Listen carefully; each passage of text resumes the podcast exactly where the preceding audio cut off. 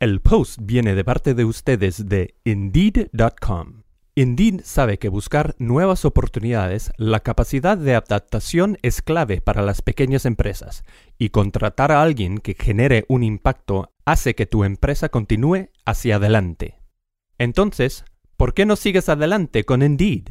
Empieza con un crédito de 75 dólares gratis para tu primera publicación de empleo y podrás contactar a más candidatos de calidad visita indeed.com diagonal el post. Aplican términos y condiciones.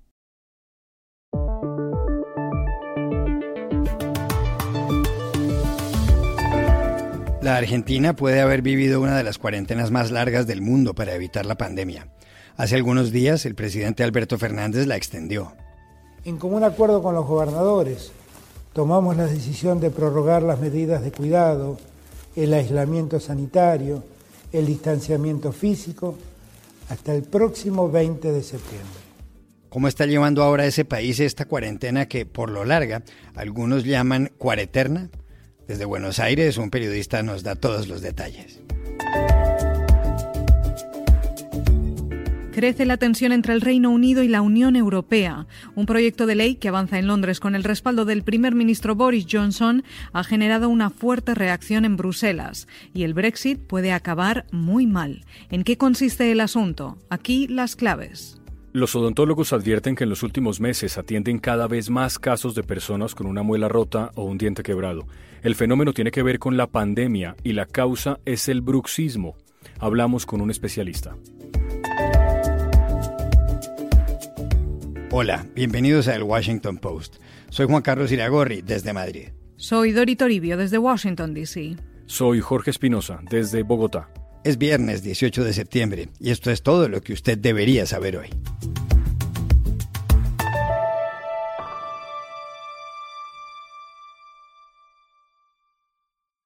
La Argentina está a punto de salir de la que ha sido llamada la cuarentena más larga del mundo. Decretada el 20 de marzo por el gobierno de Alberto Fernández, ha sido ampliada finalmente hasta este domingo 20 de septiembre. Dori, hubo épocas en que no se podían abrir bares ni restaurantes. En junio se permitió que alguien saliera a correr solo. Ya en agosto, cuando el gobierno dijo que no debían celebrarse reuniones familiares, hubo protestas ciudadanas. ¿Cómo ha sido este tiempo? Hablamos en Buenos Aires con el periodista Natalio Cosoy, corresponsal de France 24 en español. Al inicio de la cuarentena casi se diría que había mucha gente que decía que había que implementarla, como mucha gente dijo antes que las autoridades que por qué no empezamos a usar barbijos, de hecho, y tapabocas. De hecho, barbijos y tapabocas es algo que se ve bastante en las calles. Pero con el correr de las semanas y los meses se ha generado un agotamiento, un agotamiento psicológico, un agotamiento social y un agotamiento económico en la población argentina, especialmente aquí en la ciudad de Buenos Aires y en el Gran Buenos Aires, que es la zona que lo rodea, que conforman en conjunto el área metropolitana de Buenos Aires, que concentra más o menos al 40% de la población argentina y donde la cuarentena ha llegado a ser muy estricta en algún momento. Y este cansancio ha llevado a que si uno sale hoy a recorrer la ciudad, por ejemplo, va a haber mucha gente en la calle, va a haber muchos vehículos circulando e incluso podría llegar a pensar que es correcto lo que dijo Alberto Fernández, el presidente, hace unas semanas cuando aseguró que ya no hay cuarentena aquí. Pero lo cierto también es que sí hay cuarentena, que el transporte público, por ejemplo, sigue restringido y solo lo pueden usar eh, actividades habilitadas. No hay clases presenciales en las escuelas, siguen siendo a distancia y hay actividades que todavía siguen restringidas. Pero esta presión social hace que igual la gente termine saliendo, a veces incumpliendo las, reglas y las normativas de la cuarentena y a veces si se quiere forzando a las autoridades a dar un paso, aun cuando a veces desde el sector salud los especialistas no lo recomendaban. Por ejemplo, en la ciudad de Buenos Aires, la habilitación a bares y restaurantes a empezar a servir en mesas, en la calle, en las aceras a sus clientes, algo que antes no podían hacer, o las reuniones de hasta 10 personas en espacios públicos y abiertos que han sido autorizados. Esa es la situación y es una situación que trae mucho agotamiento, mucho cansancio y mucha dificultad para implementar las normativas y las medidas de restricción, sobre todo ahora en un momento en el que estamos teniendo entre 10 y 12 mil casos reportados por día, un total de más de 12 mil muertes y casi 600 mil casos totales en Argentina. Fuera de eso, el gobierno de Alberto Fernández anunció nuevas medidas con respecto al dólar. Algunos lo llaman el supercepo. Le preguntamos por eso a Natalio Cosoy. La historia del dólar y Argentina y los argentinos tiene décadas. Eh, esta necesidad de ir hacia el dólar, especialmente en contextos de crisis, de incertidumbre, de inflación para preservar valor, para cuidar los ahorros, está muy metido en el ADN argentino desde hace mucho tiempo y también las medidas del Estado para intentar intervenir en ese mercado de cambios. También tiene décadas. De hecho, esta restricción de 200 dólares había empezado como una restricción de compra de hasta 10 mil dólares por mes en el gobierno de Mauricio Macri, predecesor de Alberto Fernández, en el último tramo de su gestión. Después el mismo gobierno de Macri lo pasó a 200 pesos por mes, lo mantuvo Alberto Fernández, lo, le sumó un impuesto del 30% que se llama impuesto país a esa transacción de compra de 200 dólares una vez por mes y ahora se le ha sumado un nuevo impuesto de 35% que es a cuenta del pago de los tributos de ganancias y bienes personales que se hace una vez al año, o sea, es una especie de adelanto de impuesto.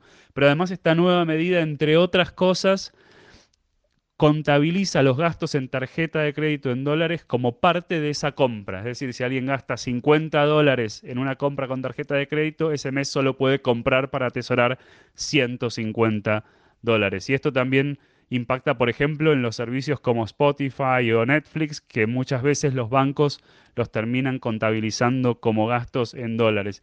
Y esto genera un montón de dificultades a la hora de pensar qué hacer, calcular las finanzas personales de las personas que estaban haciendo ese ahorro en dólares y todos estos cambios de normativa y de reglamento es algo que suma al cansancio y al agotamiento y al agobio del que hablábamos que se imponía y que estaban sufriendo los argentinos durante la cuarentena. Es algo más que suma a estas dificultades vinculadas con la pandemia y también con la crisis económica que Argentina ya arrastra de hace más de dos años atrás que llevamos de recesión.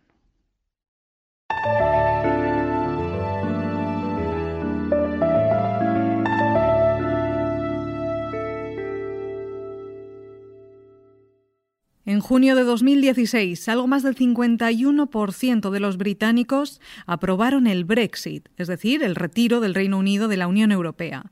Llevarlo a cabo ha sido tarea de titanes. Este 31 de diciembre termina el llamado periodo de transición, algo así como una lenta y amigable despedida. El 1 de enero se dirán adiós definitivamente, pero hay problemas. En el tratado que en su momento firmaron ambas partes juega un papel clave Irlanda del Norte, una provincia británica que ocupa la esquina noreste de la isla de Irlanda. El resto está constituido por la República de Irlanda, que forma parte de la Unión Europea. Lo que en su momento pactaron Londres y Bruselas fue que la frontera entre la República de Irlanda e Irlanda del Norte, una vez retirado el Reino Unido de la Unión Europea, no sería jamás una frontera dura. No habría controles fronterizos ni retenes. Esa frontera tiene 499 kilómetros y la cruzan 300 carreteras, unas más importantes que otras. Mucha gente vive a un lado y trabaja al otro. No hay líos. Tras décadas de conflicto, terminadas en 1997 por el Acuerdo de Paz del Viernes Santo, endurecer esa raya tendría serias implicaciones. El inconveniente es que el primer ministro británico Boris Johnson ha presentado unos proyectos de ley en su país que pueden dar al traste con todo, como nos contó el periodista del Financial Times, Daniel Dombey. Y por esto ha propuesto legislación que está ya aprobado por la Cámara de Comunes, aunque todavía no es ley, que pondría, que daría al gobierno británico la posibilidad de hacer sus propias reglas en Irlanda del Norte con un contraste uh, independientemente, independientemente de lo que dice Bruselas. Podría ser una solución, pero solamente hay un problema, y es que rompe la ley internacional porque no está de acuerdo con el tratado de, de salida de la Unión Europea que el propio Boris Johnson ha firmado solamente hace un año. Johnson no quiere dar su brazo a torcer. Dijo que ninguna potencia extranjera podrá modificar las bases del Reino Unido y que ningún primer ministro lo tolerará. Mr. Speaker, we cannot have a situation where the very boundaries of our country could be dictated by a foreign power or international organization. No British Prime Minister, no government, no parliament could ever accept such an imposition. Por su parte, la presidenta de la Comisión Europea, Ursula von der Leyen, respondió. Dijo que el tratado entre las partes había sido aprobado por el Parlamento Europeo y por la Cámara de los Comunes, que no se puede cambiar unilateralmente, que es cuestión de ley, de confianza y de buena fe. And we will never backtrack on that. And this agreement has been ratified by this House and by the House of Commons. It cannot be unilaterally changed, disregarded, or disapplied. This is a matter of law and trust and good faith. El 15 de octubre hay una cumbre entre el Reino Unido y la Unión Europea. Johnson señala que, si no hay acuerdo, se levantará de la mesa. Ya se verá.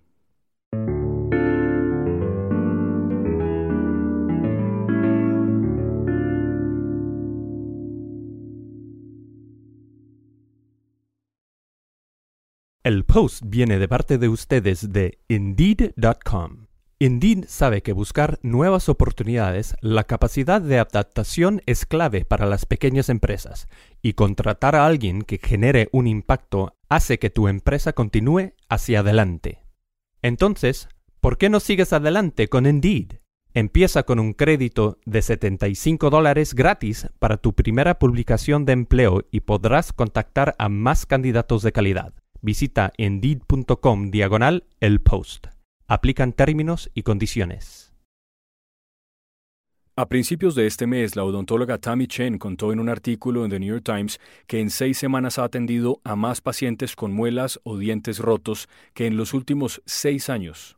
Todo parece estar relacionado con el bruxismo, que es esa costumbre involuntaria de apretar o hacer rechinar los dientes sin ninguna razón funcional.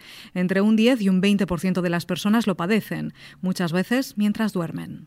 ¿Qué es lo que está pasando?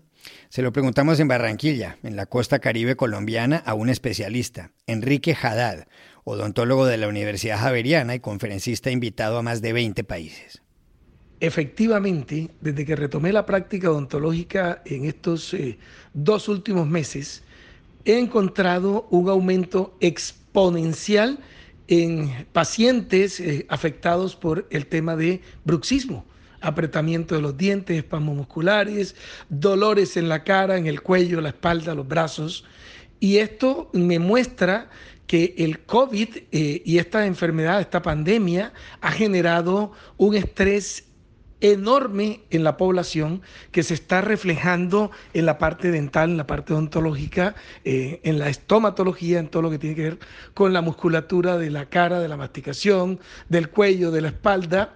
Esto muestra que las personas están sufriendo problemas de tipo psicológico, emocionales, tensionales y todo esto eh, se está reflejando en lo que estamos viendo el día a día de nuestra consulta donde he estado trabajando exclusivamente con pacientes afectados por este problema llamado bruxismo. Clave entender que el bruxismo no es una patología, el bruxismo es una respuesta del organismo ante un evento o una entidad que está afectando el sistema nervioso central, que está afectando la musculatura, que está afectando la parte emocional y los pacientes están reflejando dormir mal, eh, dolores permanentes en el cuerpo, estrés y lo que dice el artículo del New York Times es totalmente cierto. Se ha incrementado el tema de las fracturas dentales y daños por este problema llamado bruxismo.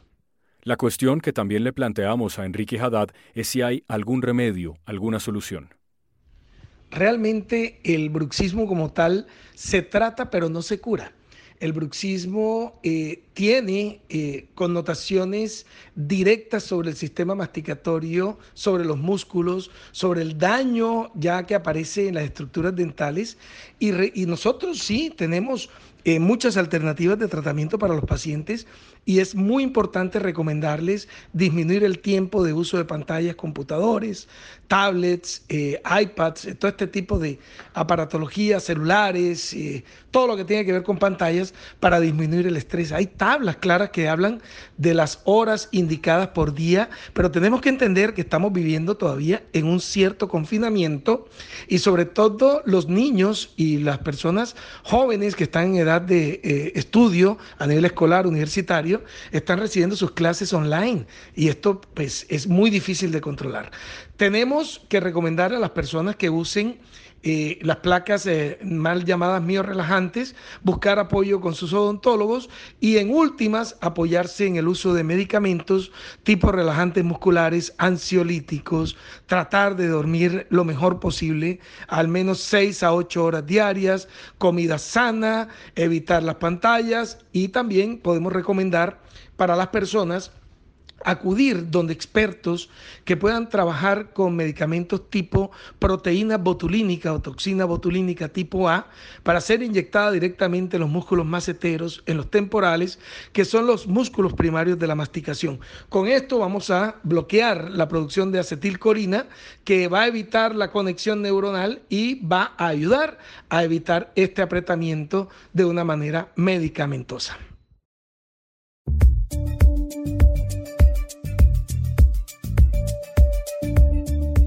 Y estas son otras cosas que usted también debería saber hoy. En el Perú, el Tribunal Constitucional ha decidido no suspender el proceso de destitución del presidente Martín Vizcarra. El juicio se llevará a cabo este viernes 18 de septiembre y a él lo va a representar el abogado Roberto Pereira. El Congreso inició el procedimiento por supuesta incapacidad moral del mandatario. El caso se originó en unos audios donde supuestamente Vizcarra se refiere a unas visitas a oficinas gubernamentales del cantautor Richard Swing, que ha tenido contratos con el Estado. El gobierno dice que todo es un complot. La presidenta interina de Bolivia, Yanine Áñez, ha decidido no presentarse a las elecciones del 18 de octubre. Lo anunció en un video donde se refirió al partido más del expresidente Evo Morales, exiliado en Argentina. Hoy dejo de lado mi candidatura a la presidencia de Bolivia para cuidar la democracia. No es un sacrificio, es un honor porque lo hago ante el riesgo de que se divide el voto democrático entre varios candidatos y que a consecuencia de esa división el más acabe ganando la elección. Lo hago por la unidad de los que amamos la democracia. Lo hago para ayudar a la victoria de los que no queremos la dictadura. Esta semana se conocieron dos encuestas nacionales que la ubicaban muy lejos de los principales candidatos. En ellas, Luis Arce del MAS y el expresidente Carlos Mesa aparecen en punta. En España, los consejos de administración de las compañías financieras CaixaBank y Bankia acaban de aprobar su fusión, con lo cual se creará el primer banco del país por el volumen de negocio. La cuota de mercado será de algo más del 25%. Los activos totales superarán los 664.000 millones de euros y el número de empleados rondará los 51.000. El nombre de la entidad será CaixaBank y así desaparecerá el de Bankia, que hace un tiempo fue vinculada a procesos judiciales. El expresidente de Estados Unidos, Barack Obama, empezará a publicar sus memorias el 17 de noviembre, solo dos semanas después de las elecciones en su país, en las que se enfrentan quien fuera su vicepresidente Joe Biden y Donald Trump. Obama, que ocupó la Casa Blanca de 2009 a 2017, hizo el anuncio en Twitter. El libro, donde consta solo la primera mitad de sus memorias, tiene 768 páginas y se titula A Promised Land, Tierra Prometida. Y aquí termina el episodio de hoy de El Washington Post, El Guapo.